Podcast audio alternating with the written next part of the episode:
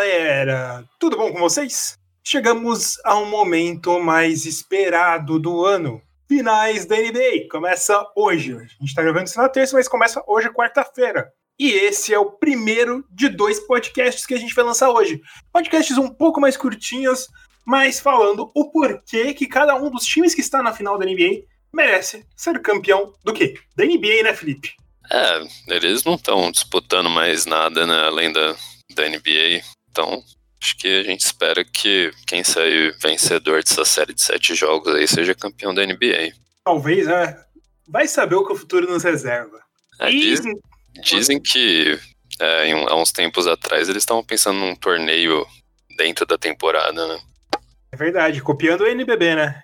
Diga-se de Uhum. passagem. Bom, é, primeiro time que a gente vai analisar, Felipe, Los Angeles Lakers. O time melhor colocado na temporada regular desses dois times que estão na final. Que raiva. Quando fez o 3x1 eu acreditei, cara. Ah, acontece, né, Felipe? Acontece. Era esperado. Apesar É, ter uns otários no Twitter falando que o Lakers é underdog nessa final, o Lakers é, é favoritaço pra estar agora, né? não, sem, sem sombra de dúvidas. Pe- nem, nem tanto por narrativa qualidade, tipo, geral do time, é porque tem, tipo, tem um- uma fórmula básica lá que é absurda.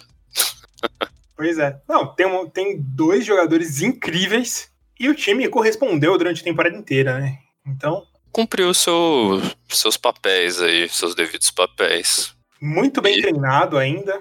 É, e, é, e acho que o mais interessante é justamente isso, que é a regularidade no cumprimento dos papéis. Tipo, tudo bem, no, nos jogos da bolha tivemos aquelas dúvidas, no comecinho dos offs, talvez também um pouquinho. Mas depois eu acho que quando a gente olha no todo, é, te- teve uma né? regularidade aí do que estava sendo proposto, né? Não, e nos momentos que a coisa apertou, o Frank Vogel conseguiu colocar ajustes necessários para conseguir arrumar casa, né? Por exemplo, na NBA, a defesa por zona reinou nos dois principais times, né? Com certeza, com certeza. É, em- é, pode até dizer que a defesa por zona ela tem se tornado mais comum na NBA, mas é, nos times que utilizaram a- ela com mais é, nem eficiência, mas tipo, com, de maneira mais natural e com mais volume, eles os adversários tiveram pouco com o que como responder, né?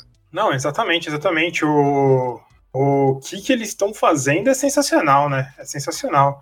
E é engraçado, né? Porque a galera pode não saber, mas a defesa por zona já foi muito criticada e muito tida por, por muitos especialistas que consideravam a defesa por zona algo preguiçoso, né? Falava que o defensor não era tão bom, por isso defendia por zona. É, e na verdade nesse contexto a gente vê até o contrário, né? É, é na defesa por zona que a gente vê vários jogadores que, tipo, às vezes até já eram considerados bons defensores, mas sendo mais importantes até brilhando, porque eles são caras inteligentes o bastante para coordenar aquela, esse tipo de, de, de tática no, durante o jogo, né? Exatamente, exatamente. Bom, falando do Los Angeles Lakers, Felipe. Bom, primeiro, a primeira uma coisa que eu queria pontuar, primeira vez na história que os dois finalistas tiveram temporadas tão abaixo na temporada anterior. São dois jogadores, dois times que ambos foram décimo colocado em sua conferência na temporada passada. Olha só. Doideira Oh. pensar nisso. O mundo dá voltas, meu amigo. O mundo dá voltas. Foram dois times que eram times de loteria, né? O Lakers acabou não pegando a sua pique de loteria, que era a quarta pique, mandando uma troca envolvendo o senhor Anthony Davis, que obviamente deu para perceber que vale a pena, né? Rendeu. Vale a pena, rendeu. Mas é, é isso aí, né, cara? Valeu a pena, valeu a pena. Bom, esse time, primeiro de tudo, esse time tem Anthony Davis. Na última década, quando Anthony Davis foi para os playoffs, ele foi para as finais da NBA. Então, é algo a se relevar, né? Temporada passada, Anthony Davis ficou fora das finais da NBA, ficou fora dos playoffs. Ainda a gente pode passar um paninho, falar que teve lesão e tal, mas, cara, sensacional, né? Sensacional. O recorde do. Tô falando de Anthony Davis, tô falando de LeBron James, né, cara? É, esquece que eu falei de Anthony Davis e substitui pelo LeBron James. Porque o Anthony Davis não era uma figura tão constante assim nos playoffs. Tinha sido duas ou três vezes pelo Pelicans, mas LeBron James. LeBron James, sempre que foi para os playoffs, foi para as finais da NBA. Sim, cara. É, é, é, é uma carreira, uma história incontestável. E acho que a gente já falou isso no próprio último episódio, né? Do, do, do absurdo que ele faz com 35 anos, quase nessa última série aí, quase um triplo-duplo de média. Uh, mas não, não só as médias, tipo. Uh, ele foi muito criticado na temporada passada por uh, não estar tá embarcando no, nas características de, de líder, talvez que se esperasse que ele levasse já o Lakers numa primeira temporada para uma boa série de playoffs e acabou ficando de fora e agora com um, um time montado mais aos seus gostos, com é, jogadores mais cascudos e, naturalmente, um bom parceiro, né? Parceiro de... que ele pediu desde o início, né? E, e, o, e o que ele precisava, né? É um cara tão, tão completo quanto ele, não tão um bom passador, assim, até um chutador, mas LeBron também não é um bom chutador. Mas, é, tipo, caras que eles são muito completos, né? É, e, e, esse time realmente precisa disso, né? Desses dois monstros aí que jogam dos dois lados aí de maneira absurda. Pois é, e ainda que LeBron James, a gente até falou em outro podcast, teve minutos, menos minutos nesses playoffs, né? Ele aumentou a média depois do que a gente falou, tava com média de 35 minutos, estava por 33, eu acho, estava com média menor do que a temporada regular, que a temporada regular dele ele teve é, ele teve 34,6. Agora, nos últimos jogos, que foram os jogos decisivos contra o Denver, ele passou, está com 35. Ainda é uma média muito baixa pela carreira dele, mas principalmente, cara, o jogo decisivo contra Denver, né, cara? A, a face real de LeBron James, né? É, cara, é, é um monstro. É, inclusive, dá para dizer que ele é até um dos caras perfeitos para você jogar um, uma, principalmente essa defesa de zona aí, porque ele é um, um tem uma visão de quadra sobrenatural. É, é, é, importante você ter outros caras que também têm essa visão, Rajon Rondo e tudo, mas, é, cara, fora de série, fora de série. Não, é, é absurdo, porque você imagina que esse cara tem 35 anos, cara. Ele tá há 17 anos jogando na NBA. Só três desses anos ele não foi pros playoffs, cara. É inacreditável a longevidade de LeBron James. Ele, passou, ele tá na segunda geração. A geração dele, todo mundo basicamente se aposentou. Ele tá na geração seguinte, começando a enfrentar a geração depois da geração seguinte dele. E ele ainda tá sendo relevante, cara. É acima de relevante, né? Hoje, ele ainda é o tipo de jogador que você consegue apostar com uma certa segurança que ele vai estar tá num, numa briga lá no top de MVP é mais que relevante, realmente. Ele tá sendo protagonista. É. Esse é o ponto, né? É... A gente e... acha que tá um pouco, talvez, tá sentindo um pouco a idade nesses playoffs e tal. Mas, cara, o LeBron James sentindo a idade é, é melhor do que praticamente todos os jogadores da NBA. Exatamente. É, é, é um cara que, conforme esse tempo passa, né, ele vai saber aproveitar essas os minutos mais limitados que ele vai poder estar em, tá em quadra. Ele é o tipo de cara que vai estar tá pontuando acima de 20 até os 40 anos, cara. É, a não ser que. Com certeza. Aconteça algo trágico aí no, no meio do caminho, alguma lesão, tudo mais, mas, cara. Não, é absurdo que ele vem jogando, cara, é absurdo. Médias de 26,7 pontos, 10,3 rebotes, 8,9 assistências. Tá basicamente com um toco e um roubo de bola por jogo um efetivo field goal de 60%. Ele tá, cara, ele tá com muito, tá jogando muito bem, cara. Tá jogando muito bem. E talvez, Felipe, e talvez ele nem vem sendo necessariamente o melhor jogador desse Lakers nos playoffs. Pois é. Aí que torna o bagulho mais absurdo ainda. Se você fosse votar no MVP dos playoffs, você votaria no Anthony Davis, cara? Eu iria de Anthony Davis, cara. É, individualmente, tudo bem. É, a gente tem que reconhecer que tem ajustes sendo bem feitos aí, mas É, se a gente for considerar most valuable player, o que o Anthony Davis está fazendo é um absurdo, cara. Ele, ele colocou o Jokic no bolso nessa série, cara. Ele colocou o Jokic no bolso, cara. Ele. E olha que colocar no bolso não significa que o Jokic jogou mal. Muito menos do que isso. O Jokic foi sim, bem até na série. Tipo, muito da chance do Denver ter chegado onde chegou passou pelo Jokic. Sim, mas... sim. Com certeza, mas no final das contas, quem, quem fez o show, quem fez o Somebody Love nessa série e tem feito o Somebody Love na, nos playoffs é o próprio Anthony Davis, cara. É um absurdo que ele tá jogando. Sim, cara. Ele tá com média de 28,8 pontos, é, 7, é, 9,3 rebotes, 3,6 assistências, cara. É uma média muito boa para a carreira dele. Ele tá sendo até efetivo, muito mais efetivo do que ele é no arremesso de 3 pontos, com 36%. E, cara, ele vem queimando minha língua, cara. É, eu tinha muitas salvas com o Anthony Davis, porque o Anthony Davis, muito se fala que o Pelicans nunca teve criado um time ao nível do Anthony Davis para ele chegar mais longe. Mas a gente, para o jogador do nível que o Anthony Davis é, a gente esperava ele pelo menos participar de mais playoffs do que ele participou pelo New Orleans Pelicans. Eu não esperava que o Anthony Davis tivesse sido campeão pelo New Orleans Pelicans, mas o Pelicans durante muitos anos tinha time sim para participar de playoffs. E... e... E, até as vezes que participou também não foi. Sempre foi algo bem relevante, né? É, sendo varrido. Exatamente.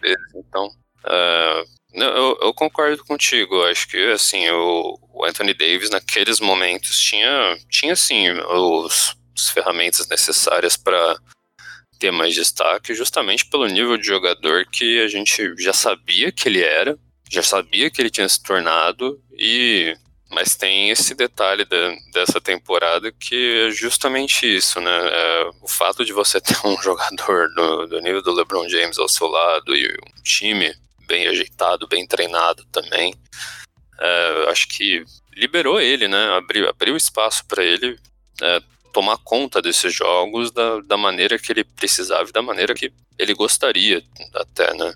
Exatamente, exatamente. É, e nessa temporada do Lakers, ao lado de LeBron James, ele tomou um grande protagonismo, principalmente nos playoffs. Ele foi o principal jogador desse time dos playoffs. Ele vem pontuando, ele vem defendendo, ele vem sendo incrível, cara. E tipo, eu acho que todas essas desconfianças que a gente tinha, a gente já pode jogar para baixo. O Anthony Davis já chegou nesse outro nível, né, cara? Com certeza, com certeza. É, é aquele negócio, né? Ah, o que, que acontece se ele vai para outro time ou se eu sair desse Lakers? Cara, é, eu, eu, eu, acho que não vale nem muito a pena ficar fazendo esse tipo de especulação, esse tipo de comparação, porque o, o que ele mostrou, tem mostrado nesses playoffs, é o jogador aço, aço, aço. É, todo mundo sabia que ele era e justamente precisava, na verdade, hum, de um outro nível de organização, talvez, para poder realmente brilhar. Com certeza, com certeza. A gente tem outros jogadores que a gente pode destacar aqui, Felipe. Sim. É, um deles, para mim, é, vou falar de dois veteranos que eu acho que vieram bem, tiveram uma, um crescimento de produção muito interessante nesse playoffs. Rajon Rondo, por incrível que pareça, eu não pensei que eu estaria em 2020 elogiando o Rajon Rondo. Você imaginou, Felipe? Não, ainda mais depois do dos, dos fiascos de playoff Rondo aí afora, né? Sim, com certeza, com certeza. Mas mas ele vem sendo muito interessante, vem sendo um dos principais responsáveis para quando o LeBron James descansa, ele conseguir dar uma, uma um jeito, um toque no jogo, sendo um grande armador, sendo organizador quando ele faz. Sim, é... ele é um bom cara para justamente organizar essa defesa, né? É, um, um dos pontos principais do, de você ter uma defesa por zona é, é a comunicação, é você ter esses jogadores que têm essa inteligência de quadra, que consegue reconhecer os espaços e apontar para onde é, os seus companheiros de time têm que ir às vezes, né? É, isso é chamado floor general, né? O, e, e no, num, num jogo por zona, você precisa realmente ter um cara ainda mais ligado, esperto, inteligente nesse, nesse tipo de coisa. E o Rajon Rondo é um cara que, mano, eu sempre, sempre botei fé nele para esse tipo de coisa. E acho que ele até correspondeu bem acima, na verdade. Com certeza, com certeza. Uh, Dwight Howard, você pensou que ia chegar nesse momento da sua vida falando bem de Dwight Howard? Dwight Howard, eu fiquei em choque, cara. Dwight Howard, ele foi muito importante na série contra o Denver Nuggets. com ele em quadro, o time melhorava muito e era muito mais fácil de conter o garrafão do Denver Nuggets, né, Felipe? Sim, sim, com certeza, com certeza. E ele tornou, vem se tornando, ele foi muito mais útil do que Javal Magui, que normalmente vem sendo mais útil na temporada regular. E, cara, palmas para Dwight Howard nesse momento da história da humanidade. Isso, e também é, um, um ponto positivo a favor também do próprio Vogel, né? Que, que reconheceu é, que essa era uma série em que o Howard poderia ter um papel mais relevante até do que você falou, o próprio Javel Magui, que estava tendo mais destaque. Exatamente, exatamente. E por fim, Alex Caruso, Felipe. Alex Caruso, que durante muito tempo foi, foi um meme, mas aí deixou de ser um meme e tem gente que força o Alex Caruso como jogador maior do que ele é por causa do meme. Tem gente que se força menos do que ele é por causa do meme, mas ele é um jogador extremamente útil. Sim, ele é um excelente defensor, né, cara? Excelente, cara, excelente. Excelente. Ele, ele é um defensor inteligente, né, cara? Isso que é mais importante. E eu diria que é, é esse tipo de defesa vai ser fundamental contra o Miami, cara. Fundamental, porque o, o Miami tem muitos jogadores baixos, o Miami tem muitos jogadores rápidos, e uma coisa que o, que o time sentiu muita falta, principalmente, é, que achavam que poderia ser a chave para conseguir bater o Lakers, é que o, Miami, o Lakers não tem tantos defensores para armadores e não tem tantos defensores de perímetro, né? Sim. E tem o Danny Green, mas muito disso está indo em cima do Alex Caruso, que no Miami isso vai ser mais necessário ainda. Demais, Miami é cheio de movimentação fora da bola, né? Principalmente com o Duncan Robinson. E, assim, é, por mais que o resultado da outra série tenha favorecido o próprio Miami, se tem uma coisa que o Boston fez muito bem, foi conter o Duncan Robinson. Exatamente, exatamente, exatamente. E, e, isso é importante pra caramba, né, pra jogar contra esse time, porque a partir do momento que aquele moleque começa a matar sete bolas de três no jogo, começa a ficar complicado. Então você precisa ter um cara, às vezes, com essa característica do Caruso. Sim, sim. Ser um defensor mais inteligente também, para acompanhar um cara fora da bola dessa maneira. Pois é, pois é. E vai ser interessante ver como que vai ser essa, é, essa defesa por zona, porque talvez seja a chave para conseguir parar um pouco a.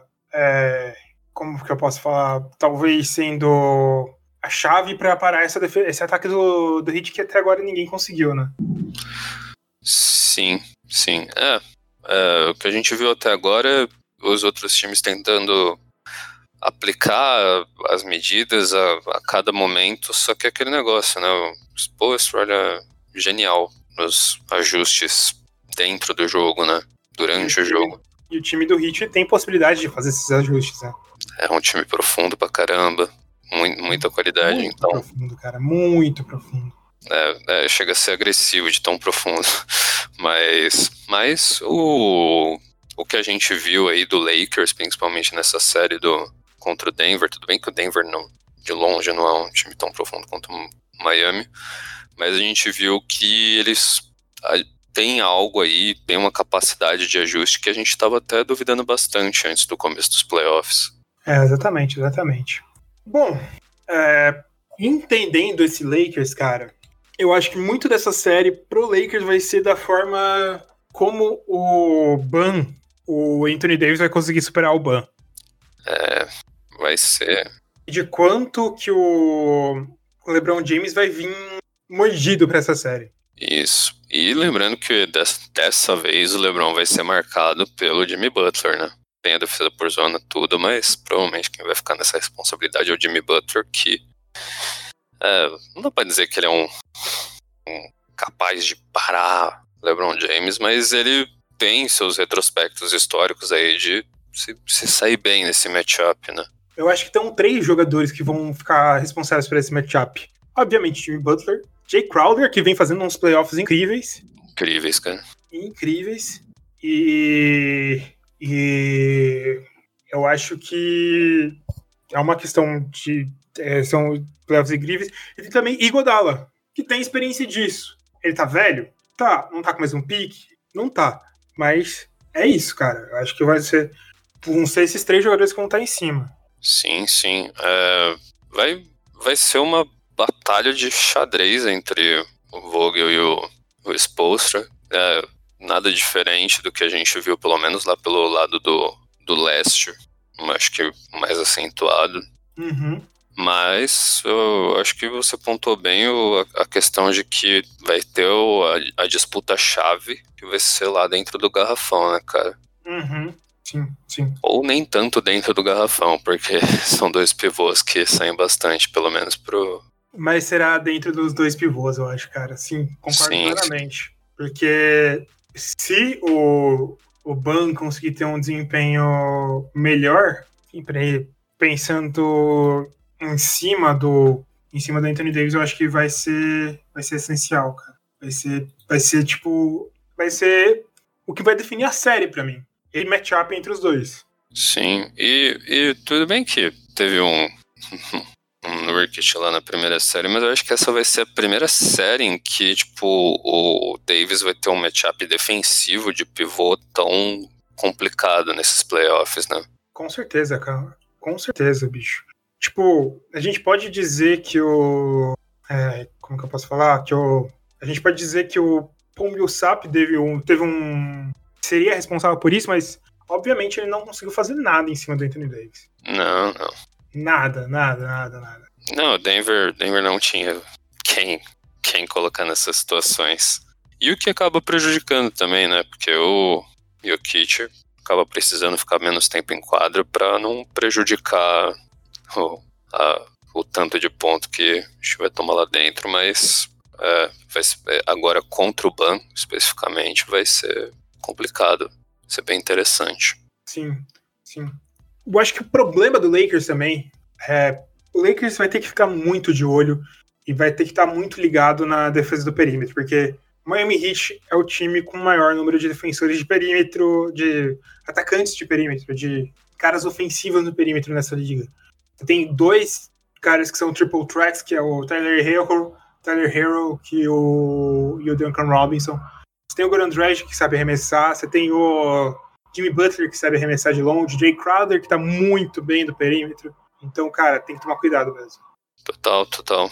Felipe, eu acho que agora não vale a gente falar qual que vai ser a nossa expectativa pra série, porque a gente tem mais um episódio pra sair hoje ainda, né, Felipe? É, a gente fala no outro episódio. a gente fala no outro episódio. Aguarde. Você que tá vendo no YouTube, provavelmente lá pra meio-dia vai sair. E você que tá ouvindo no podcast, eu acho que daqui a pouco já sai aí. Não é isso, galera? Não é isso, Felipe? É isso aí, galera. Show de bola, show de bola. Bom, é isso. Falou, galera. É nóis. Tamo junto.